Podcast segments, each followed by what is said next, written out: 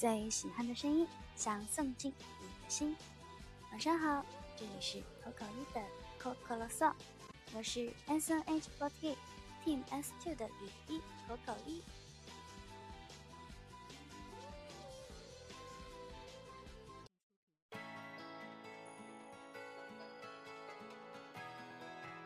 二零一八年就这么繁忙的开始了，这也是电台开播近一年以来我第一次连续两天推迟了电台。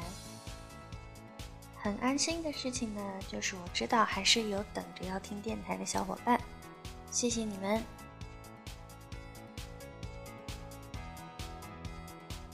去年的最后一期电台发起的互动话题。二零一七年，你有什么最舍不得删掉的照片和回忆呢？今天就是这个话题的最后一话了。今天晚上呢，要跟大家分享的这一些投稿，都是我从私信里边挑选的。如果硬要定一个主题的话，我觉得是温暖吧。说到温暖，感觉这真的很像是我随便给这一期电台定的一个主题。说的那个面也挺广的，也是我平时有经常提起的一个词吧，温暖。在之前的电台里，我有跟大家说过，私信投稿的小伙伴们呢，大多数都是一些非常扎心的事情，我也看得非常的感动和、揪心。有很多私信给我的小伙伴呢，在二零一七年。他们可能过得并没有那么平稳幸福，家庭也出现了一些变故。但是呢，他们私信给我的态度，大多数都是非常积极向上、非常阳光的。这一点真的是我非常非常欣慰、非常非常开心的。在之前的电台里也已经表扬过大家啦。所以呢，今天就跟大家分享一下我挑选出来的一些私信投稿吧。要和大家分享的第一个私信投稿，是来自这位 ID 叫做“为什么是我呀一”的小伙伴。他说：“二零一七最舍不得删掉的照片，在福州路逛街的时候，偶然路过一处居民区。”发现了这个破旧不堪的老房子，惊叹原来上海的市中心还有这样的老房子没有拆，里面的居民几乎是见不到光的吧。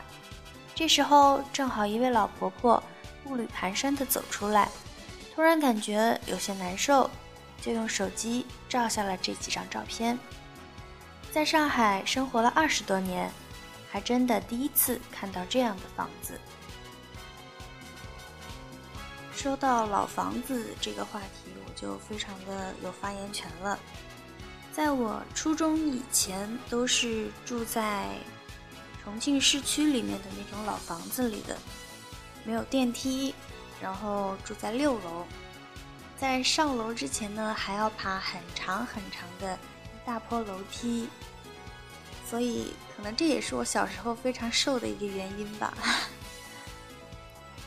可能也是因为我小的时候就住的老房子，住在老房子的时候呢，邻里关系真的非常非常的融洽，楼上楼下的大家都好像是一家人一样，距离非常非常的近，所以说我对老房子有着一种特殊的情感。从老房子搬出来以后。我真的非常的怀念以前住在老房子里面的生活。虽然说环境条件没有现在的家里边那么的舒服舒适，但是我觉得有很多东西是现在住在电梯房里的人们感受不到的。我在初中和高中的时候，在重庆的一个叫做黄觉坪的地方学习舞蹈。在到达黄觉坪这个地方之前，要坐公交车嘛，然后公交车的线路就会经过一条路，那一条路上就有很多很多老房子。当时就在想，如果以后等我长大了，自己挣钱了之后，我一定要在这一条街上买一套老房子，或者租一套老房子。因为那边的环境我觉得真的很好。我光是看着，虽然它的楼房都很破旧，交通也不是特别的方便，但是光是看着那个房子，然后还有房子外边有小院子、小花园，哇，我就感觉以前的那些记忆全部都回来了，真的非常怀念那样的生活。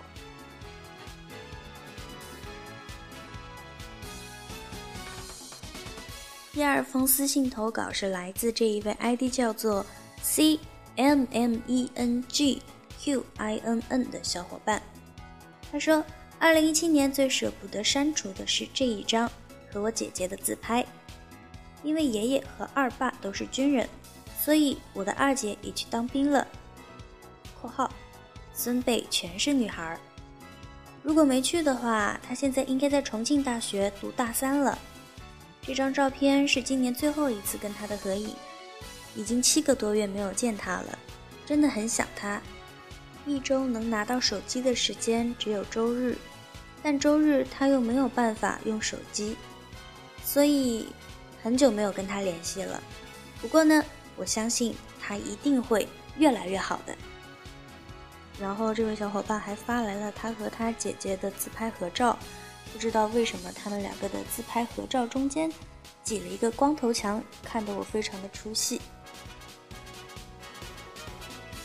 当时我看到这一封投稿的时候呢，我自己也是觉得挺温暖的，因为我们家里也全都是女孩嘛，我有姐姐也有妹妹，但是在外婆家这边的话，我是大姐，我还有两个表妹，一个今年十八岁。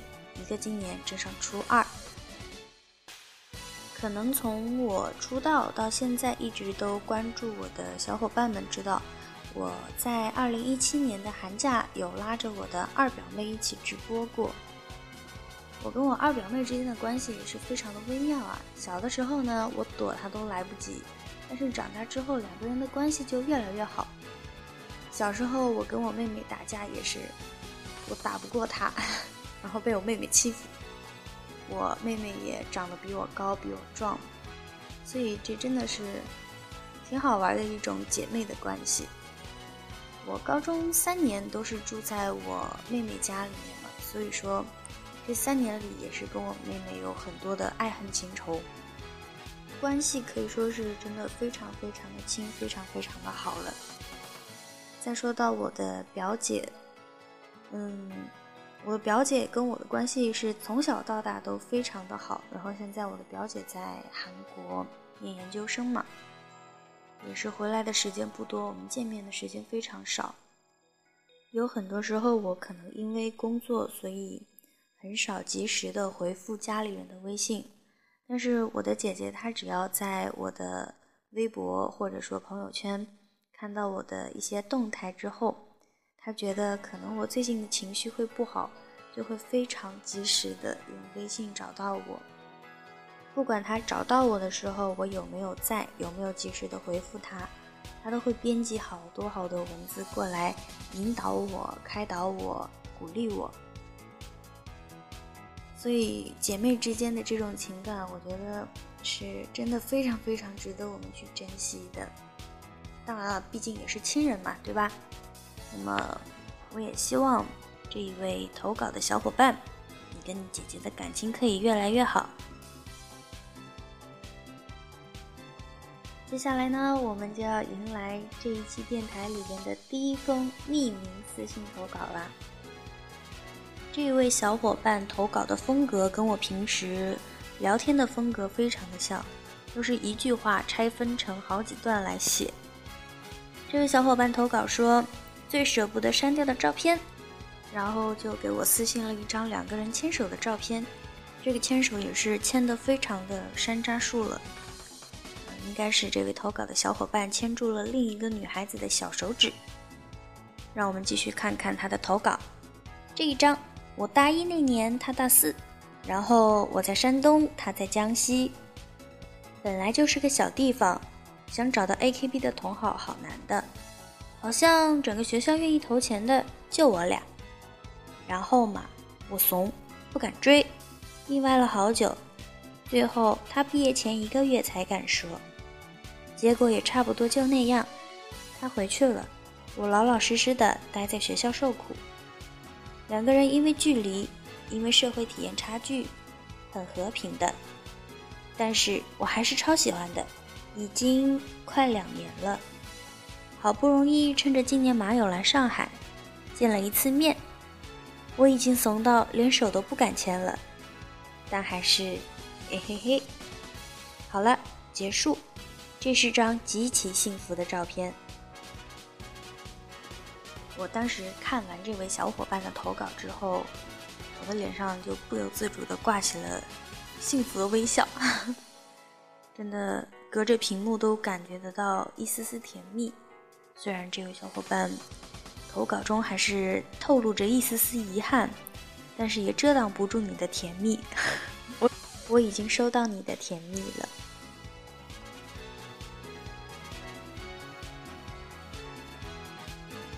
下面这位投稿的小伙伴 ID 叫做英俊少年陆哼哼，他说：“Coco 一，我曾经为了自己的梦想不断的努力，不断的坚持。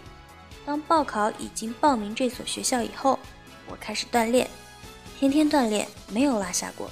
但是就在我快要体检的时候，突然告诉我我去不了了，当时真的感觉天塌了。”配图呢是一张中华人民共和国警察司法那个徽章的图片和一个聊天记录。聊天记录的内容是这样的：这位投稿小伙伴的小伙伴说：“你的梦，我俩替你圆，期待你更好的方式来。”紧接着，这位投稿的小伙伴说：“那天体检我没有去，拿着手机一直盯着一八届新生群。”看他们一个一个开始报过了，由衷的高兴。直到这句，我哭了。警察是高危行业，所以我希望他们保护好自己。在不了一个学校，大不了我这一百六十二天努力努力，争取做个同行。感谢口口一听我碎碎念，早点睡，晚安啦。当时看到这一条私信的时候，其实。我是有一点点替这位小伙伴感到委屈的，但是后来看到他说的最后一段话嘛，就真的开始佩服这一位小伙伴。所以有的时候真的觉得你们才是我的榜样，你们才是我的偶像。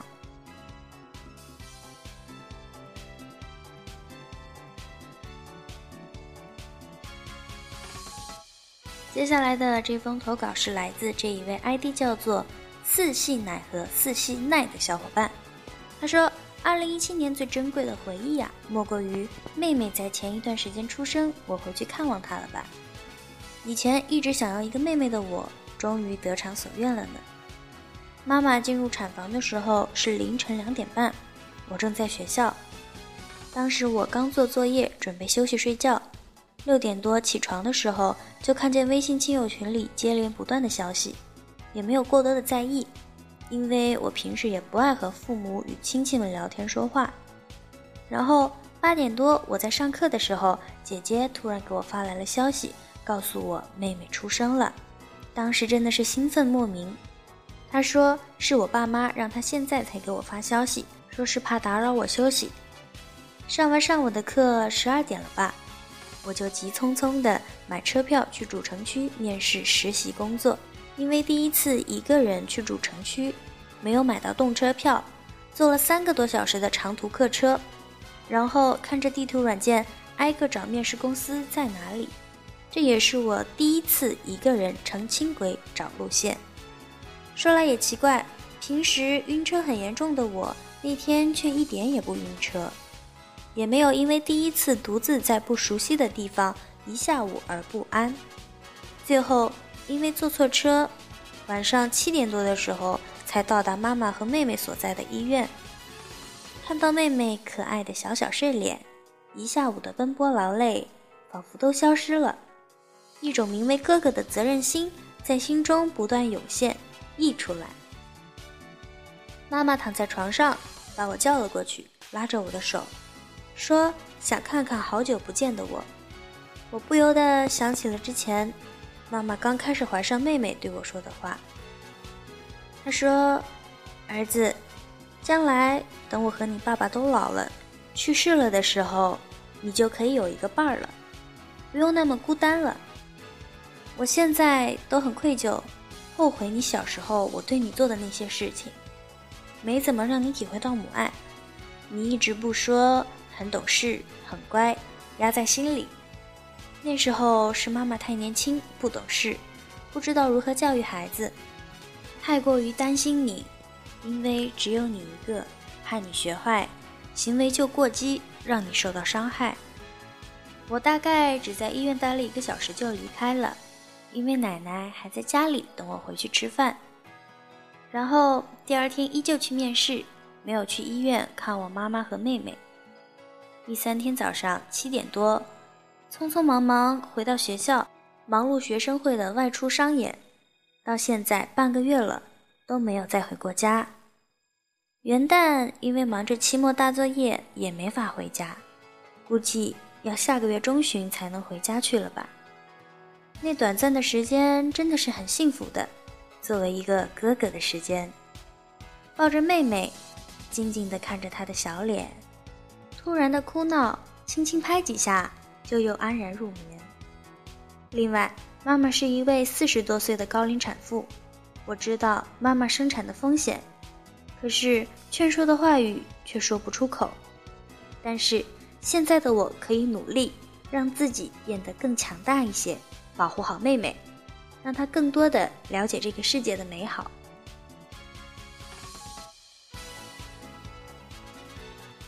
这一封投稿非常的长，看完之后呢，我也感受到了这位小伙伴作为哥哥的开心。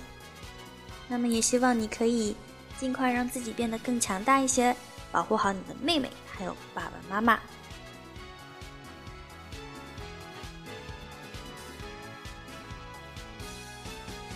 下面这封投稿是来自这位 ID 叫做阿然不是浪然的小伙伴，他的配图是在玻璃窗上的雾气上画出的一个笑脸。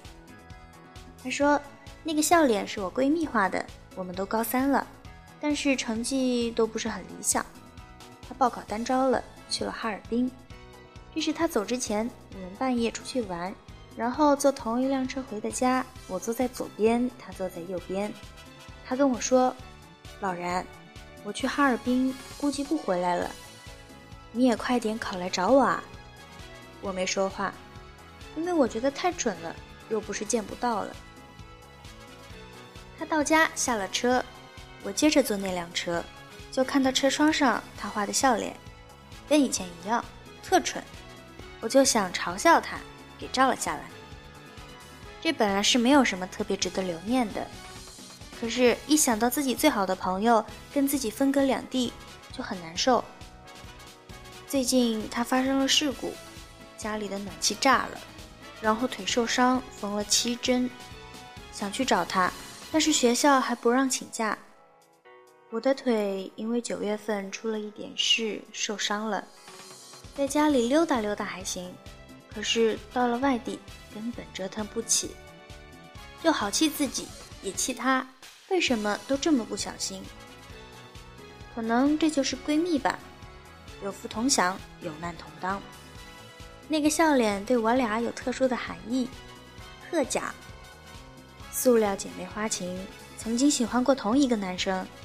但是那个男生喜欢我，我还特别的在意我的闺蜜，所以就没有在一起。给闺蜜传纸条，她就给我画的这个角屏，黑字假。后来就没有后来了，我跟她就默默的和好了，也不知道怎么回事，就和好了。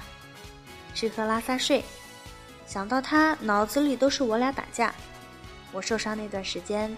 他来我家陪我住，我爸妈有时不在家，也不愿意看到我，就他来陪我。我俩还总因为吃打架，吃了三天麻辣烫。我一个病人，打不过就碰瓷，碰不过就打。塑料姐妹花情，玩个王者也打。但是他现在不在身边，真的很难适应。哎，口口一，我真的很想他，但是不知道怎么跟他说。肯定很矫情吧？果然，还是明天打个电话吧。正好快元旦了。晚安啦，Coco 一，早点休息。谢谢你能看我吐槽这么多琐事。唉，我当时看完这位小伙伴的投稿之后，这本来就是两个女孩子之间纯纯的友谊嘛。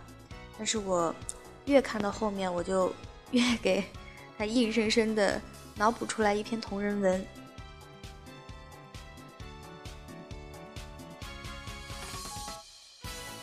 下面呢是这一位 ID 叫做小鹿 A T H E N A 的小伙伴的投稿。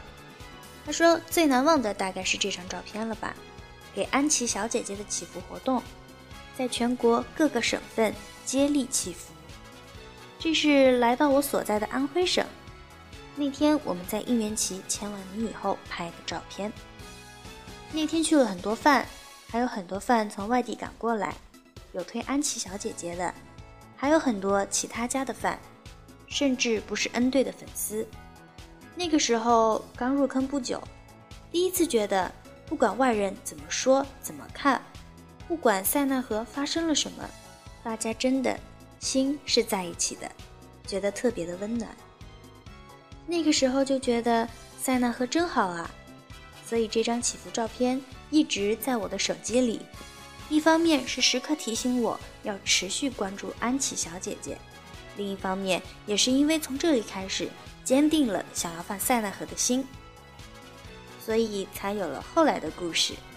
然后这位小伙伴的配图就是大家在安徽吧，在唐安琪小姐姐的应援旗上签名的照片，就是一张好大的应援旗，上边密密麻麻的。都是大家的签名。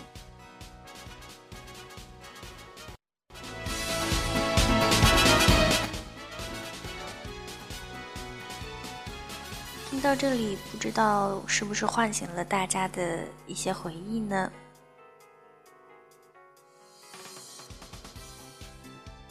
不管是安琪小姐姐的事情，还是之前小蚯蚓家里发生的事情。这种时候就特别特别能够感受到，塞纳河真的是一个非常温暖的家。那么在这里也祝唐安琪小姐姐早日康复。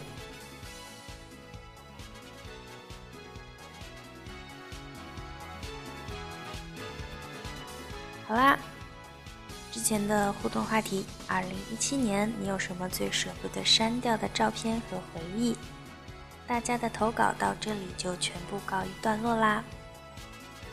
今天晚上呢，要为大家推荐的这一首歌是来自 AKB48 的《大部分回忆》。嗯，这一首歌其实主要是我想用来贴近电台的主题了。希望2017年过去之后，给大家留下的大部分回忆都是温暖而幸福的。在2018年的年初。在新的一年的开始，我也希望这一年过去之后，大家再回过头来，留下的都是大部分美好的回忆。也希望二零一八年的大部分回忆，都是我和你们共同创造的。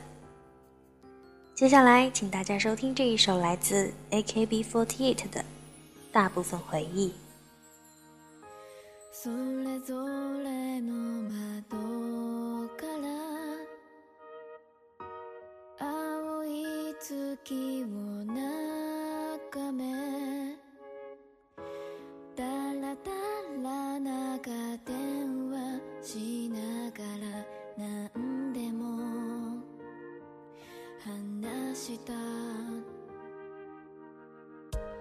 同じように見えても違う景色なんだ。気づい